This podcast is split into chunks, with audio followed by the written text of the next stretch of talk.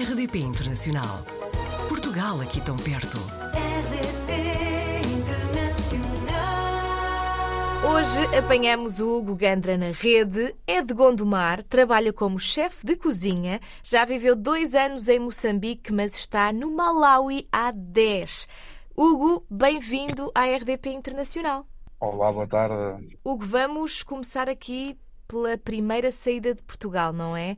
Como é que o Hugo foi parar assim de repente a Moçambique? É o seguinte, eh, eu hum, em 2012 eh, estava desempregado em Portugal eh, durante alguns meses e tive, tinha um irmão que estava já em Moçambique Certo. e que, conhece- que conheceu alguém estava a precisar de uma pessoa para a minha área de trabalho, na área da, da restauração, na área de cozinha, formação, nessa área toda. E então falou comigo e eu não pensei duas vezes, né? Derivado à falta de emprego, derivado à falta de, em termos financeiros, então arrisquei vir sem pensar, sem pensar duas vezes. Arrisquei e, graças a Deus, Correu fiz a melhor aposta para já.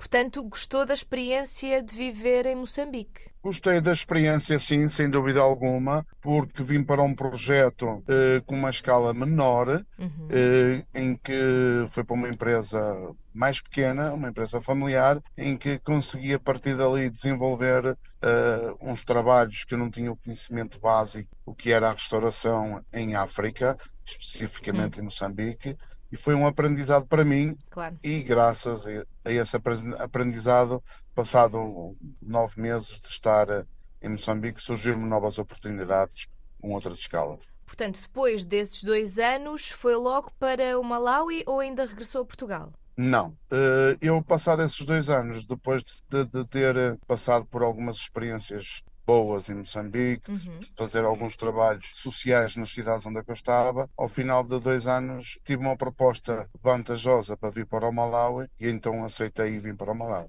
Malawi, para vocês ficarem a conhecer, Uhum. a Malawi é uma, uma ex-colónia inglesa Uhum. totalmente diferente de hábitos, hábitos da vida, hábitos alimentares, culturas completamente diferente daquilo que eu estaria, que eu estava habituado em Moçambique. Ou seja, tudo foi novo para mim, desde a língua, porque a língua base aqui é o inglês e a língua local. Eh, Para quem não sabia falar inglês no ano 2014, quando eu, vou- quando eu cheguei ao Malawi, foi um choque eh, em termos linguísticos, porque eh, a comunicação era bastante Mas depois lá se adaptou. Arranja- Exatamente, com a experiência, com a força de vontade, com a ajuda dos colegas e da empresa onde eu trabalhava, fui aprendendo, fui, fui aprendendo e hoje em dia, ao final destes 10 anos, consigo-me expressar muito bem, consigo escrever minimamente o inglês e, e- e um pouco a língua local daqui. E como chefe de cozinha, eh, aí no Malawi, que tipo de comida é que costuma preparar? Prontos, no- nos primeiros três anos e meio, eu estava num, num dos maiores hotéis aqui da, do Malawi.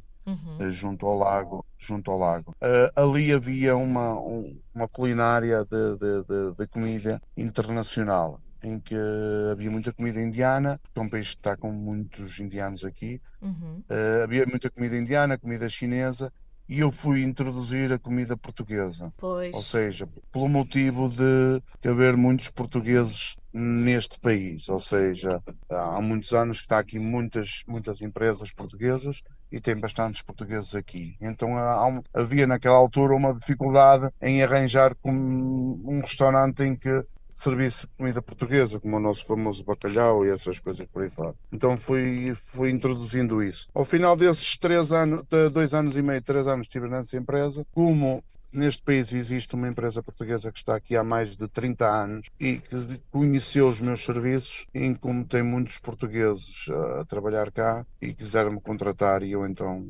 troquei de um hotel para uma empresa portuguesa e fiquei responsável máximo a nível nacional por toda a área da alimentação e formação de todos os trabalhadores locais na área da cozinha. Mas, portanto, já percebi que o Hugo levou a comida portuguesa para aí, mas eh, a nível de comida local, o que é que se come no Malawi? Pronto, o Malawi é um país que tem um lago enormíssimo, que Hum. tem um peixe muito conhecido, que é o peixe chamado chambo. Para você, para nós que somos portugueses, é um peixe muito idêntico à nossa dourada que existe em Portugal. Certo. Então é um prato típico deles, com a- a- uma farinha de milho, que é uma farinha que após cozida fica uma papa muito grossa, em que eles gostam de comer aquele, peito, aquele peixe frito, juntamente com aquela farinha e com um molho de tomate. É um prato típico daqui. É um, o, peixe, esse tipo de peixe que eu falo agora, que é o chambo, é um, é um símbolo para este país, Uhum. percebem? Porque é o único nesta zona de África, é o único por causa do lago, percebem? E as pessoas? Também tem, as pessoas são um bocadinho diferentes daquilo que nós estamos habituados. São pessoas muito humildes, Uhum. derivado ah, à, cultura que lhes foi incutida, têm bastante respeito por, por, por os estrangeiros, havendo um caso ou outro, como é normal, de, de- de racismo, dessas coisas todas, mas Uhum. numa maneira geral é uma pessoa, são pessoas que se nós demos um pouco de carinho, demos um pouco de aprendizado àquilo que nós, aquilo que nós sabemos para com eles, as pessoas são muito simpáticas e muito humildes. Eu sei que o Hugo tem aqui um, um projeto pessoal precisamente para ajudar pessoas desfavorecidas aí no Malawi eh, e foi, também foi assim que o encontramos no TikTok. Antes de mais, porque este nome, Chefe Tigre? É o seguinte, eh, eh, eu quando comecei com essa plataforma do TikTok, do TikTok, eu tinha o meu nome próprio. E então quando comecei a conhecer certas pessoas, eu ehm, começaram-me a perguntar porque é que eu não punha, porque é que eu não punha um, um nome mais, mais sonante. Eu disse, "Ah, Paulo, já o meu nome já é, um, é o meu nome próprio, eu gosto muito do meu nome. Mas você é cozinheiro, você está em África, você tem no seu perfil do TikTok, no seu perfil do TikTok, várias foto- fotografias de tigres. Você já compartilhou várias fotografias com tigres. Por que é que não troca o chefe tigre? Por que é que não troca o seu nome pessoal e mete este nome, chefe tigre? Disse, ok. E surgiu nessa situação que os seguidores no TikTok, através desse nome, com- a curiosidade, começaram-me a perguntar se os tigres que eu tinha nas minhas fotografias, nos- meus vídeos, se eram meus, se era real, se eu tinha esse tipo de animal em casa. Claro que criou muita curiosidade a muita gente e explicava várias vezes, partilhei várias vezes fotografias com esses tigres, porque aqui neste país há vários parques em que tem bastantes animais selvagens e tem alguns animais que são, são domados e dá para nós fazermos visitas e dá para nós tirarmos esse tipo de fotografias. Então, e este projeto tem iniciativas de angariação de fundos, é isso? Exatamente. Uhum. Eu antes de começar no TikTok, eu já, teri, já tinha já tinha este tipo de missão em nome individual, que era hum, todos os dias estava com a criança, porque a criança que nós que, nós, que eu ajudo na minha missão é vive junto à minha base de vida, onde eu tenho aqui no Malawi. Somos quase praticamente vizinhos, então já tínhamos uma já tínhamos uma certa amizade. E então um, um belo dia publiquei no meu TikTok a fotografia com a criança, nós abraçados a tirar uma fotografia, e então muita gente perguntou se a criança era minha familiar, essas coisas todas. E eu disse que não, que simplesmente era uma criança que, que, que vivia aqui com muitas dificuldades, essas coisas todas. E então muita gente começou-me a solicitar para eu ajudar. Como é que as pessoas de longe Uhum. podiam ajudar a fazer qualquer coisa que seja para com essa criança. E então houve uma conferência no meu, na minha plataforma, um- numa das minhas lives, houve uma conferência com várias pessoas em que essas pessoas, porque é que não vamos criar uma imagem do chefe, uma camisola com o logotipo do chefe, do TikTok, e porque é que a venda das camisolas pode reverter um valor para a criança e nós de longe poderemos ajudar a criança. E então aí partiu essa missão, foi criada essa missão, foi criada as t-shirts e essas coisas todas, em que a venda das camisolas temos 2 euros desse valor que reverte para nós fazermos um cabaz mensal para dar alimentação à criança. E então acontece, muita gente aderiu, de todo o mundo, ou seja, pessoas que estão no estrangeiro, Luxemburgo, Suíça, França,